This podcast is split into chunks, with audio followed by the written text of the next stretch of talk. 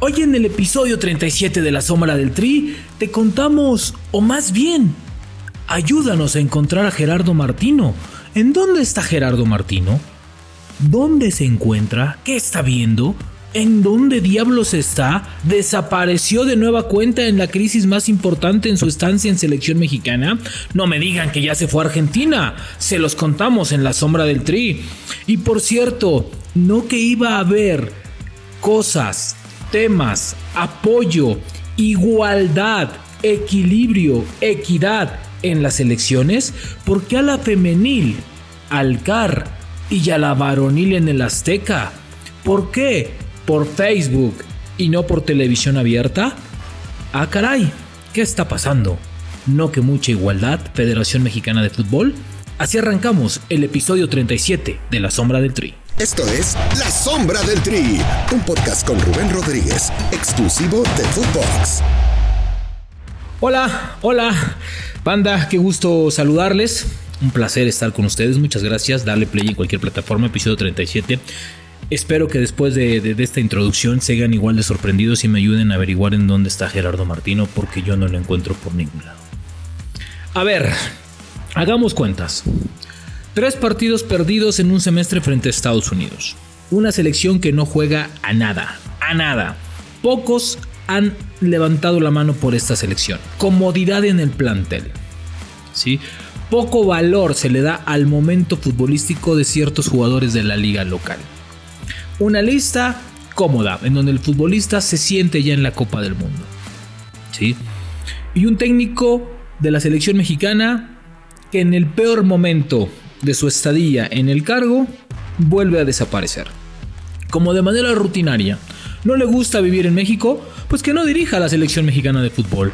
No le gusta el fútbol mexicano, pues que ayude o invite o dé propuestas para los dueños de, de, equipos, para los técnicos, para hacer más atractiva esta liga y que pueda cumplir con los objetivos.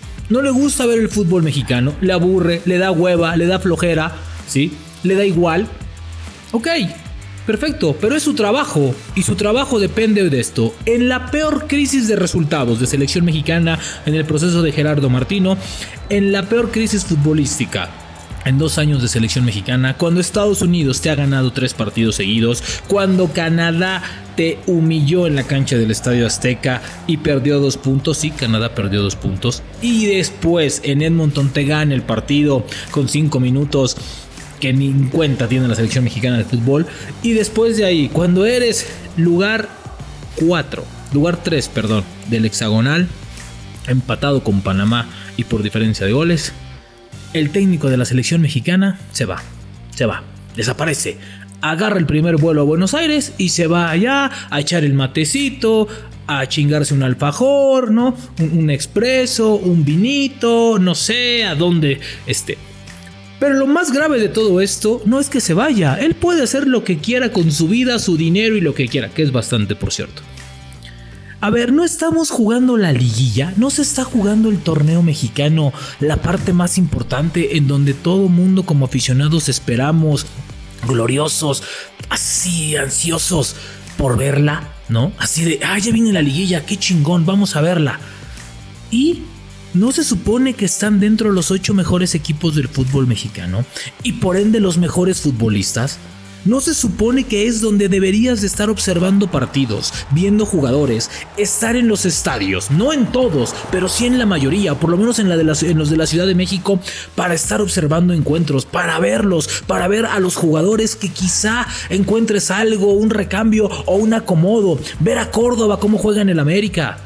Si ver a Gallardo cómo, cómo disputa balones en Monterrey. Si al Chaca cómo lo acomoda Miguel Herrera. Etcétera. Ver cómo estaba jugando este, Ponce. No sé. Sí, cualquier jugador. En Chivas, en el repechaje. Algunos jugadores de Puebla. Algunos otros que tendrán la oportunidad de estar. Uno que otro joven del Atlas que está haciendo muy bien las cosas.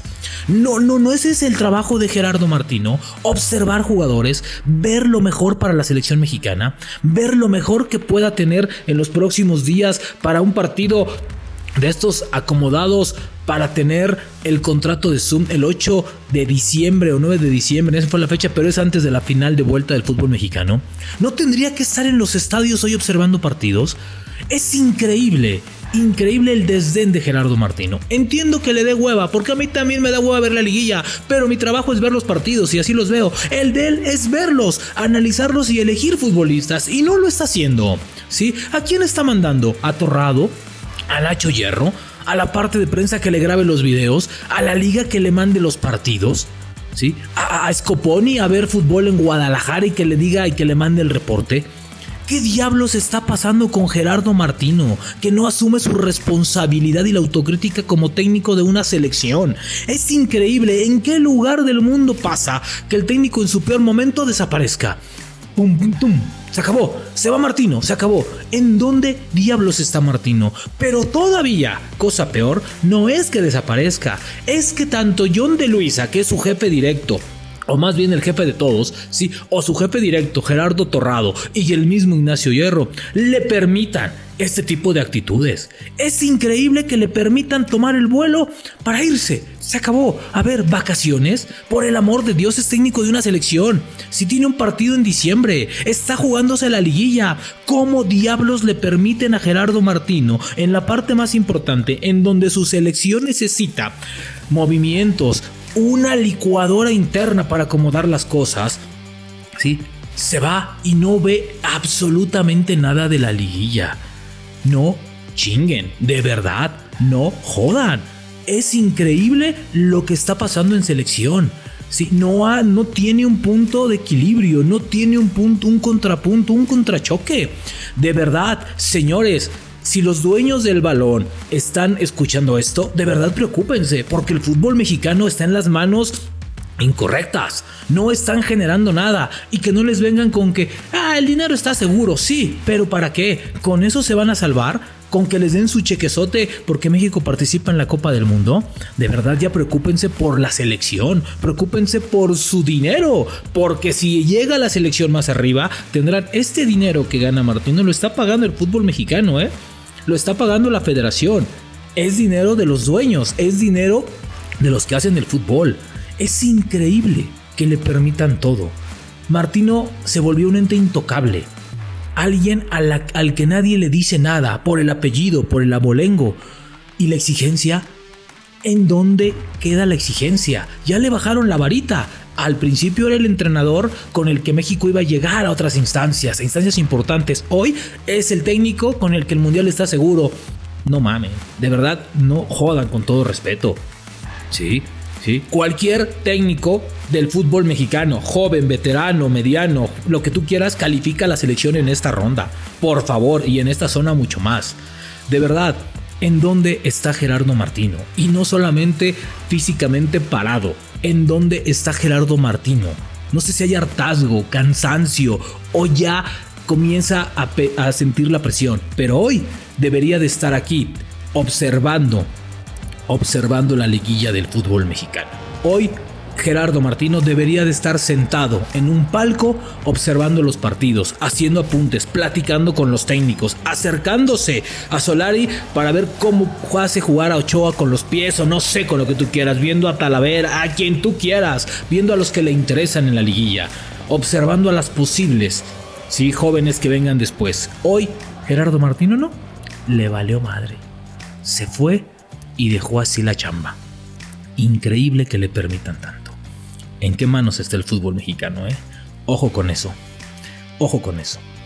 ¿En dónde está Gerardo Martino? Si alguien lo ha visto, comuníquese o mándenme un mensaje de WhatsApp o mejor, mándenle un tweet a la Federación Mexicana. A lo mejor también lo están buscando y ni siquiera el teléfono les contesta. Hoy no habrá anécdota porque de verdad es molesto escuchar esto. Y por cierto, y se me estaba olvidando, a ver, no me dijeron que iba a haber igualdad que iba a haber equidad, que iba a haber el mismo apoyo para los proyectos de la varonil y la femenil. Ok. Qué bueno que han conseguido rivales, qué bueno que ha habido giras, qué bueno que han llevado a la selección a otro nivel. Pero a ver, si consigues que el campeón olímpico llegue a jugar a México dos partidos amistosos con la selección femenil, ¿sí? Si consigues que venga a México para dos partidos, es neta Federación Mexicana de Fútbol que los pones a jugar en el CAR, ¿Es neta que en la transmisión va a ir por Facebook? ¿Es en serio que les rentaste el Estadio Azul y eso porque está barato, porque la renta Si por cierto usted quiere jugar al Estadio Azul, se lo renta con 15 mil pesos, ¿eh? sin vestidores. Digo, me imagino que aquí le van a cobrar los vestidores, ¿no? Sería el colmo que las dejaran vestir en la cancha. Bueno, pero bueno, se puede esperar cualquier cosa de, de, de estos tipos. A ver, Federación Mexicana de Fútbol, no que iba a ser igual todo. Me dices que el Estadio Azteca está ocupado para un evento y donde vas a presentar con bombo y platillo la brillante idea de cambiar el logo de la selección mexicana de fútbol. ¿Es en serio que por un evento de estos cuando ni siquiera los tiempos te dan para hacer fiesta, pero bueno, te reencanta darle la vuelta a las cosas en selección nacional? Priorizas esa parte por tener un partido entre Canadá y México cuando la afición probablemente y muy seguramente quería ver a la selección mexicana femenil en el Estadio Azteca frente a Canadá. No sé si lo llenes, tal vez no, pero sí le metes 15, 20 mil personas sin ningún problema. ¿Sí? Es neta que las vas a mandar a jugar al CAR. Al CAR como una cascarita, como si fuera un entrenamiento.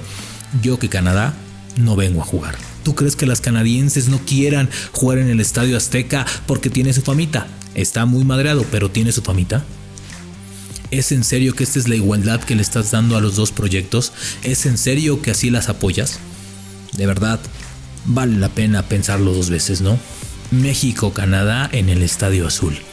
México-Canadá en el CAR, en el Centro de Alto Rendimiento, donde entrenan las selecciones nacionales. Ah, pero eso sí, transmisión por Facebook. Tantita, nada más tantita. Y ahora sí, este es el episodio 37 de La Sombra del Tri. Hoy no hay anécdota, porque de verdad, híjole, qué cositas, ¿no? Qué cositas en qué manos están las elecciones nacionales. Nos vemos la próxima en el episodio 37. La sombra del Tri con Rubén Rodríguez, podcast exclusivo de Footbox.